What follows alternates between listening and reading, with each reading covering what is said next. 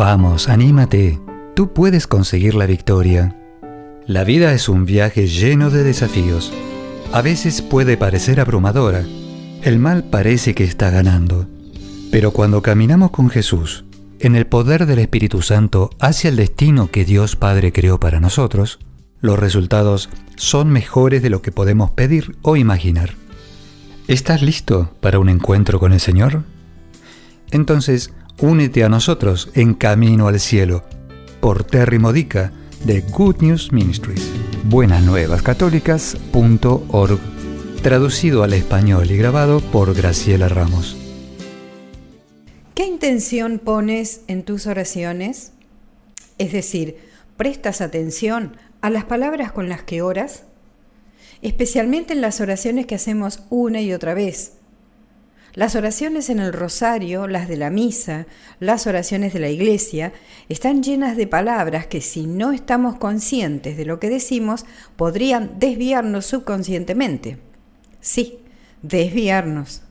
Por ejemplo, Señor, escucha nuestra oración. Esta es una oración que decimos durante las oraciones de los fieles en la misa. Señor, escucha nuestra oración como si estuviéramos diciendo, Señor, necesito convencerte de que escuches mis oraciones, necesito despertarte para que prestes atención. Estamos orando ahora, Señor, te pido que escuches nuestras oraciones. No, no necesitamos pedirle que escuche nuestras oraciones porque Él, por supuesto, que ya está escuchándonos todo el tiempo se preocupa, nos mira y a veces hasta ya está obrando en esas situaciones por las que estamos orando, aún antes de que comencemos a orar.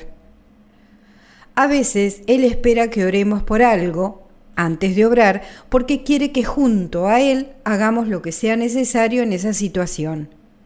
Pero decimos tan distraídos esa oración, Señor, escucha nuestra oración, que no se establece una relación con Dios. Para poner intención en tu oración, di en voz alta, Señor, escucha nuestra oración en la misa, pero piensa algo así como, gracias Señor por escuchar nuestra oración. Y así nos conectamos más a Dios. El mensaje que recibe nuestro subconsciente es que Dios ya está escuchando y, como decimos la palabra gracias, sabemos que se interesa y que hará algo al respecto. Por eso, presta atención cada vez que reces automáticamente una oración. Por ejemplo, la oración del Padre Nuestro.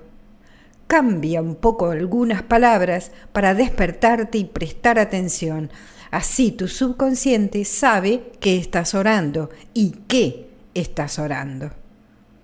Por ejemplo, venga a nosotros tu reino.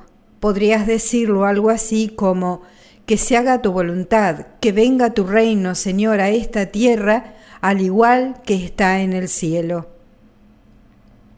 Si rezamos el Padre nuestro con intención durante nuestra vida de oración diaria, cambiando un poco las palabras para aplicarlas a nuestra propia vida, para ayudar a nuestro espíritu, entonces, cuando lo recemos mecánicamente en misa, fácilmente traeremos a nuestra mente lo que realmente queremos decir con esas palabras. La oración intencional es una verdadera conexión con Dios.